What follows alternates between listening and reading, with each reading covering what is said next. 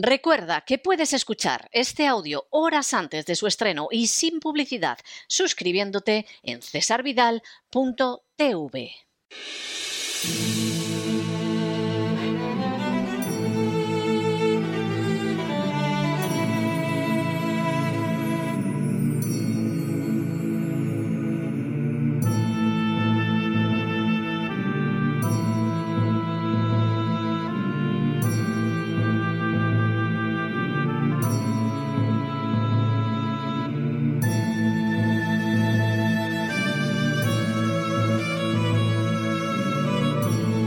La voz con César Vidal, desde el exilio. Muy buenos días, muy buenas tardes, muy buenas noches y muy bienvenidos a esta nueva singladura de La voz. Soy César Vidal, hoy es el martes 5 de abril de 2022 y me dirijo a los hispanoparlantes de ambos hemisferios, a los situados a uno y otro lado del Atlántico y como siempre lo hago desde el exilio. Corría el año 1967 cuando un niño se dirigía en Madrid a clase acompañado de su madre. Era común en esa época que los menores de edad trabajaran en España en distintas tareas, entre las que se encontraban las de servir como mandaderos de lugares de alimentación. Así, resultaba bastante extendida la posibilidad de cruzarse por la calle con niños que llevaban encima cestas gigantescas de comida hasta el domicilio de los compradores. Niños que en multitud de ocasiones tenían que subir varios pisos para depositar la carga, al carecer de ascensor la mayoría de las viviendas, y niños que parecían en algunos momentos a punto de desplomarse bajo aquella acumulación gigantesca de latas, botellas y embutidos.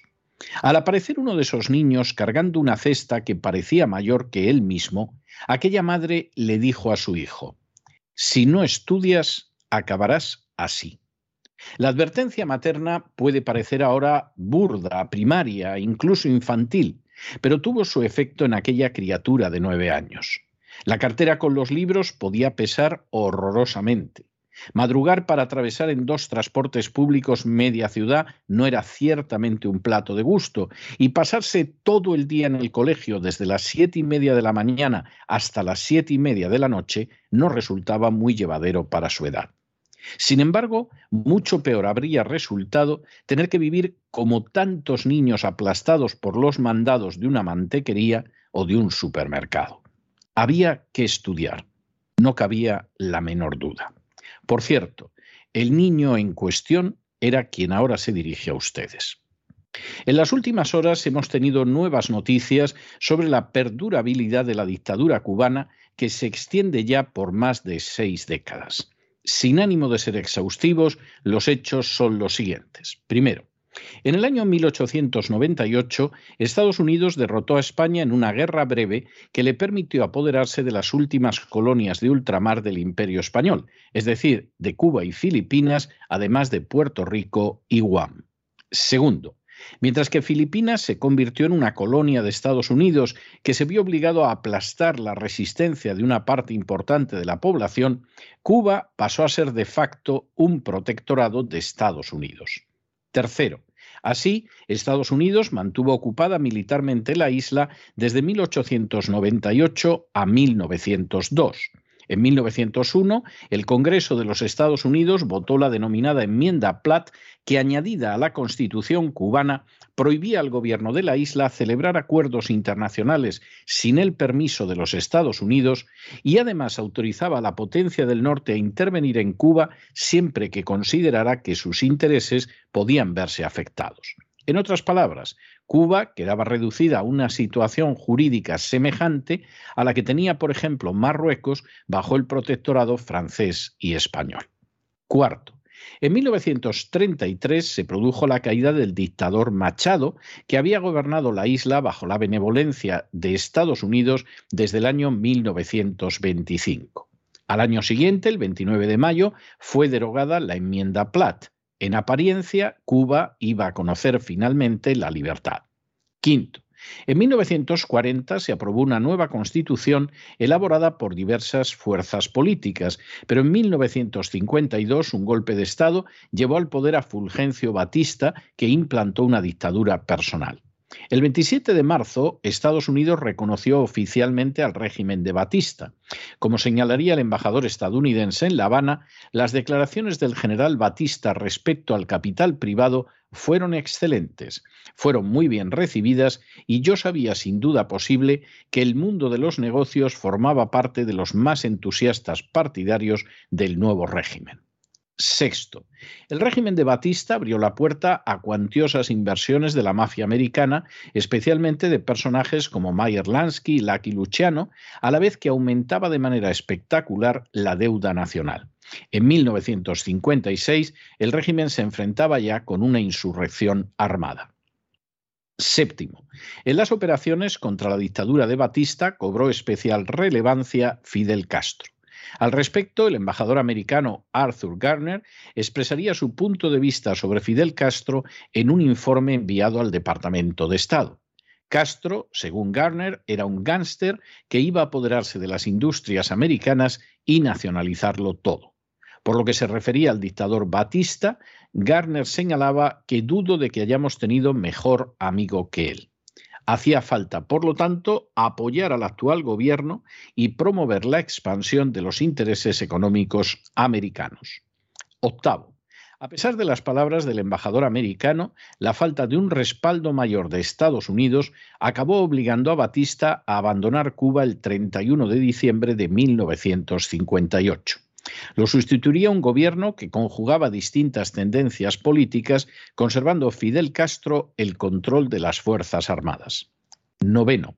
El 17 de mayo de 1959, Fidel Castro firmó la ley de reforma agraria que daba continuidad a la del 10 de octubre de 1958, promulgada en la propia Sierra Maestra. En las ciudades, la ley de alquileres y la ley de terrenos baldíos provocaron una reforma urbana ideada para resolver el problema de la vivienda popular. Se iniciaba así un proceso de expropiaciones, nacionalizaciones y confiscaciones que afectaron de manera muy severa a la clase alta y algunas empresas extranjeras, principalmente americanas. En paralelo, el 2 de marzo de 1959, Castro se pronunció en contra de la discriminación racial y estableció su política de crear escuelas y puestos de trabajo a los que los negros cubanos tuvieran acceso. Décimo. Ante esta situación, Estados Unidos lanzó la advertencia pública de que no aceptaría expropiaciones sin compensación y rechazó la oferta cubana de percibir como compensación el pago de bonos al 4,5% anual en forma reembolsable a 20 años. De hecho, para Estados Unidos, ese pago no constituye una compensación adecuada, pronta y efectiva. Un décimo.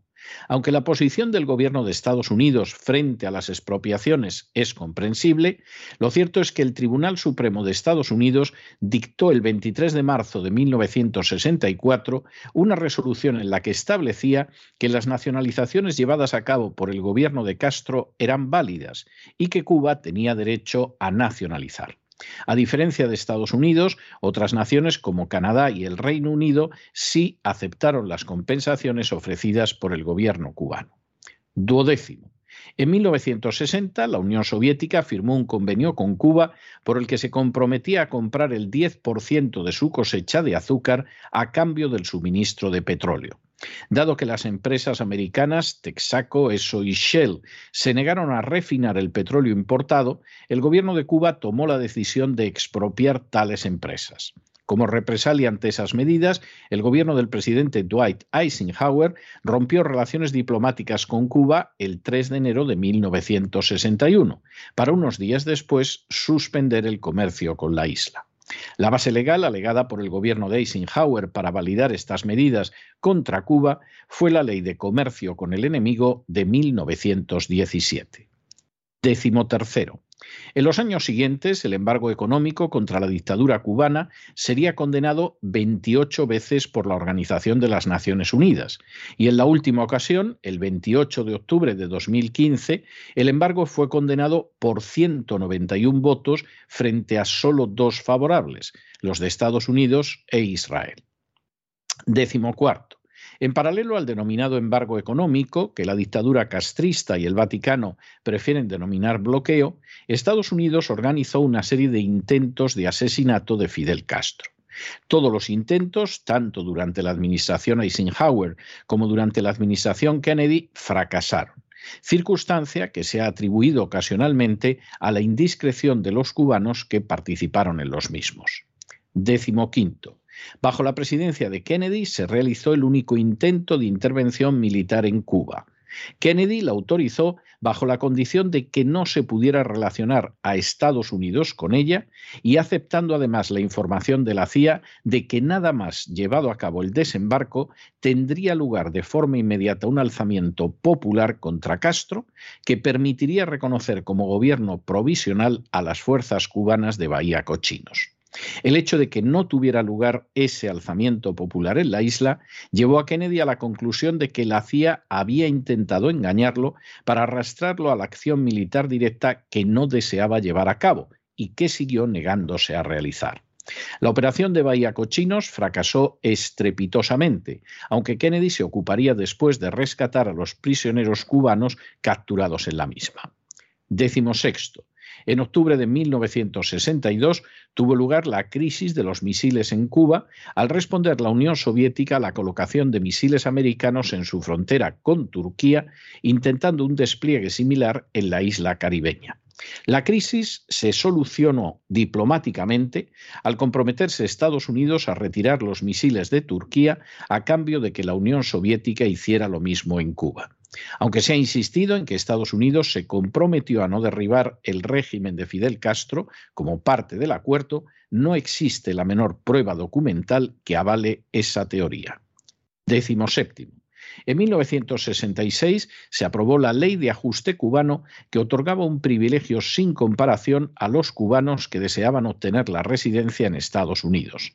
Sin embargo, a finales de la década de los años 60, Estados Unidos ya había abandonado por completo la idea de derrocar el régimen de Fidel Castro. Así se lo expresaría el presidente Richard Nixon al director de la CIA Richard Helms y a distintos apoyos de sus campañas electorales. Decimoctavo. Durante los años 70 y 80, Cuba siguió sufriendo el embargo económico de los Estados Unidos, pero a pesar de las flamas encendidas desde distintas instancias, resultó obvio que el cambio de conducta de los Estados Unidos anunciado por Nixon era una realidad irreversible. Estados Unidos no volvió a intentar derribar a Castro. Nos sorprende por ello que la Organización de Estados Americanos, que había impuesto sanciones multilaterales a Cuba el 26 de julio de 1964, las levantara el 29 de julio de 1975. Décimo noveno. En paralelo, Estados Unidos se benefició considerablemente de los capitales que llegaban hasta su territorio procedentes de distintos países de Hispanoamérica en los que se rumoreaba, por cierto nunca con razón, que podrían implantarse regímenes como el cubano. Vigésimo. Cuando cayó la Unión Soviética en 1991, se caldearon las esperanzas de los que esperaban el pronto final de la dictadura cubana. Esas esperanzas iban a revelarse sin la menor base real porque Estados Unidos no desencadenó ninguna operación contra el régimen y se limitó a reforzar el embargo. Vigésimo primero. Como era de esperar, Rusia dejó de desembolsar dinero en favor de la dictadura cubana ya a inicios de los años 90. Hasta los años 70, la ayuda a Cuba le había costado a la Unión Soviética una cantidad más de ocho veces superior al coste del Plan Marshall impulsado por Estados Unidos. Ese despilfarro soviético en Cuba fue la razón directa y confesa de que la Unión Soviética no respaldara al chileno Salvador Allende a inicios de los años 70. Simplemente la Unión Soviética no podía permitirse el coste de lo que denominó una Cuba andina, y Rusia cerró de manera inmediata sus instalaciones en suelo cubano ya en los años 90. Segundo. En 1992, el embargo de Estados Unidos adquirió el carácter de ley con la Cuban Democracy Act y en 1996 el Congreso americano aprobó la Ley para la Libertad y Solidaridad Democrática cubanas, mejor conocida como la Ley Helms-Barton. De esta forma, se eliminó la posibilidad de hacer negocios dentro de la isla o con el gobierno de Cuba por parte de ciudadanos americanos. También se impusieron restricciones sobre la entrega de ayudas públicas o privadas a cualquier sucesor del gobierno de La Habana hasta que por lo menos se vieran satisfechas ciertas exigencias de Estados Unidos. La ley Helms-Barton fue ampliamente criticada en el extranjero porque pretendía aplicar leyes estadounidenses a actores de otra nacionalidad. De hecho, no faltaron analistas que la consideraron en realidad una norma más dirigida a impedir la competencia de empresas extranjeras con las empresas americanas que a forzar al régimen cubano a ir hacia la democratización. Vigésimo tercero. En 1999, el presidente Bill Clinton amplió el embargo comercial prohibiendo a las filiales extranjeras de compañías americanas comerciar con Cuba por valores superiores a 700 millones de dólares anuales, siendo por ello la primera ley transnacional en el mundo.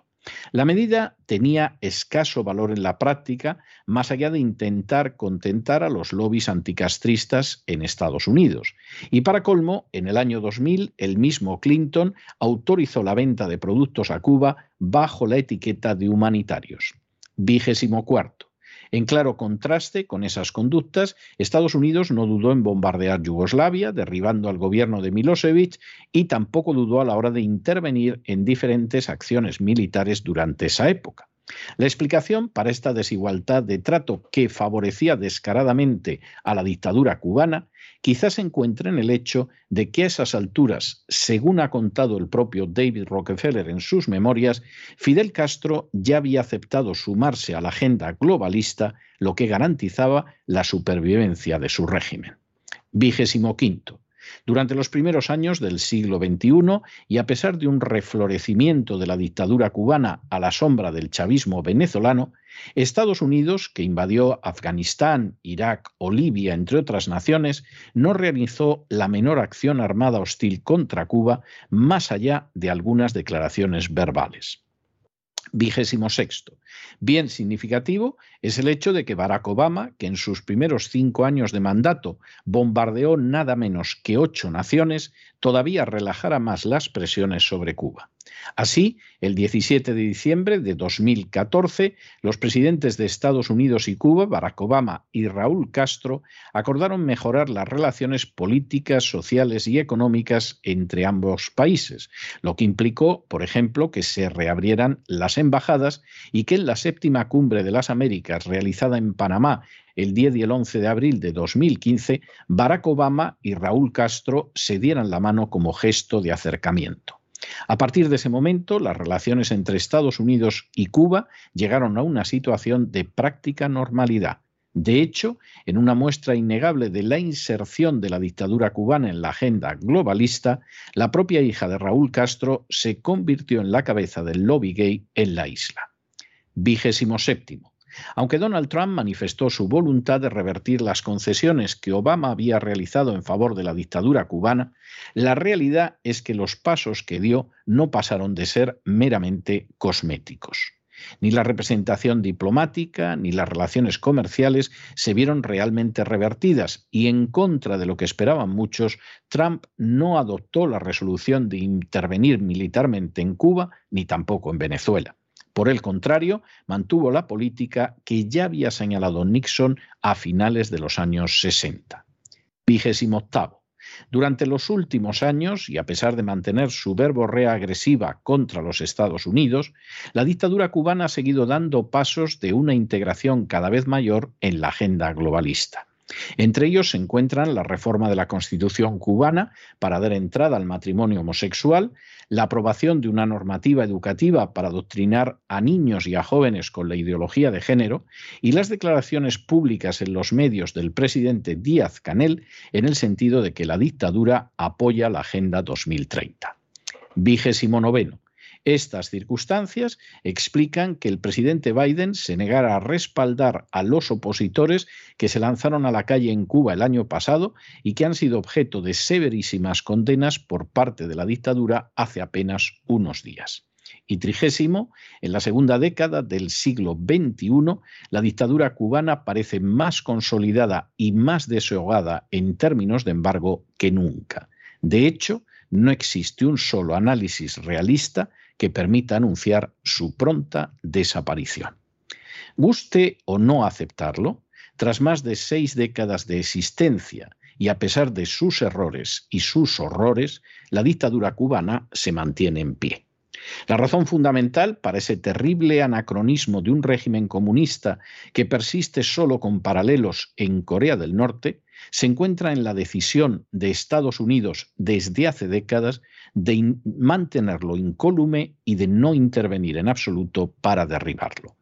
A inicios de los años 60, ciertamente, Estados Unidos intentó tanto asesinar a Fidel Castro como respaldar una intervención armada pero a finales de esa misma década ya había llegado a la conclusión de que derribar la dictadura era contrario a sus intereses. Por supuesto, los políticos podían bajar al sur de la Florida a reclamar el voto de los exiliados cubanos mientras arremetían contra la dictadura castrista. Por supuesto, no pocos de esos exiliados han hecho carrera apelando al final de una dictadura cubana que no ha tenido lugar, dicho sea de paso, en más de 60 años. Por supuesto, se ha mantenido una agresividad verbal contra el castrismo y, por supuesto, se han adoptado medidas de sanción económica que han dejado de manifiesto que jamás ese tipo de medidas ha conseguido acabar con un régimen político. Se podrá alegar que Estados Unidos está cumpliendo un pacto de preservar la dictadura cubana que suscribió con la Unión Soviética durante la crisis de los misiles. Pero la realidad es que ese pacto jamás existió. E incluso aunque hubiera existido, Estados Unidos lo hubiera podido quebrantar como quebrantó el pacto realizado con Gorbachev y Yeltsin en el sentido de no avanzar la OTAN hacia las fronteras de Rusia.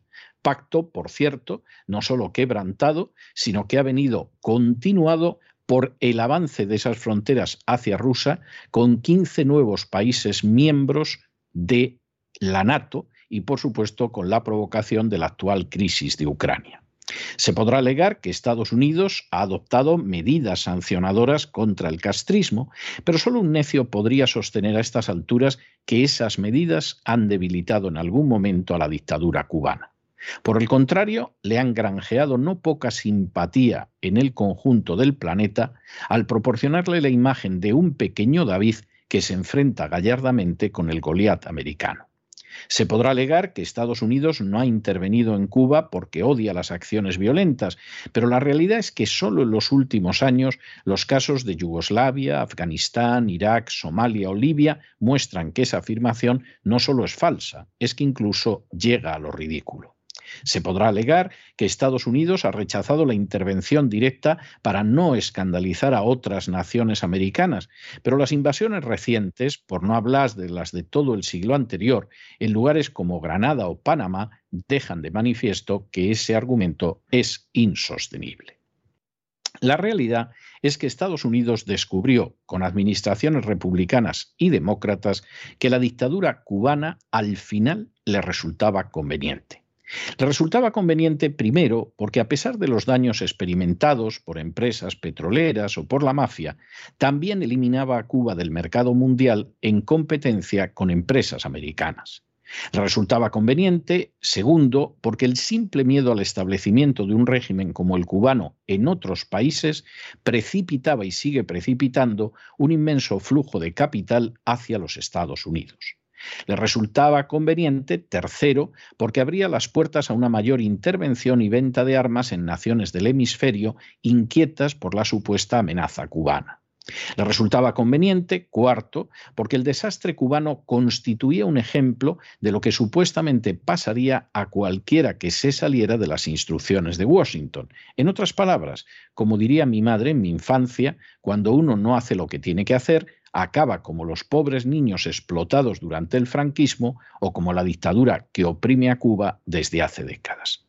Y le interesaba que así sucediera, quinto, porque la dictadura cubana constituye un innegable ejemplo de cómo la agenda globalista se puede imponer tanto sobre gobiernos de derechas como de izquierdas, incluidas las dictaduras. La dictadura cubana se mantiene pura, lisa y llanamente porque las distintas administraciones de Estados Unidos son conscientes de que su permanencia supera en beneficios a su final. De hecho, bastaría con prohibir por completo las remesas económicas que se envían a diario a Cuba desde el sur de la Florida para provocar el desplome absoluto del régimen. Pero nadie, absolutamente nadie, está dispuesto a dar ese paso, incluidos los legisladores que más vociferan contra la dictadura cubana. Al fin y a la postre, el hambre, la miseria, el dolor y la opresión de los cubanos carece de importancia frente a otros intereses. Solo el día en que esos intereses cambien habrá alguna posibilidad, siquiera mínima, de que la dictadura desaparezca en Cuba. Pero de momento los intereses son demasiado poderosos y como siempre, para que no se vean lesionados, serán los de a pie los que paguen las consecuencias. Pero no se dejen llevar por el desánimo o la frustración, y es que a pesar de que los poderosos muchas veces parecen gigantes, es solo porque se les contempla de rodillas y ya va siendo hora de ponerse en pie. Mientras tanto, en el tiempo que han necesitado ustedes para escuchar este editorial, la deuda pública española ha aumentado en cerca de 7 millones de euros y lo crean o no, hay una parte de esa deuda que va a entregar dinero a dictaduras como la cubana. Muy buenos días, muy buenas tardes, muy buenas noches. Les ha hablado César Vidal desde el exilio. Que Dios los bendiga.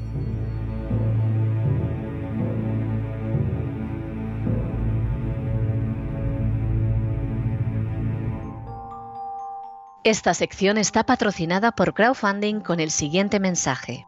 Nuestro Señor Jesucristo, el único Dios verdadero, es misericordioso y nuestro Salvador.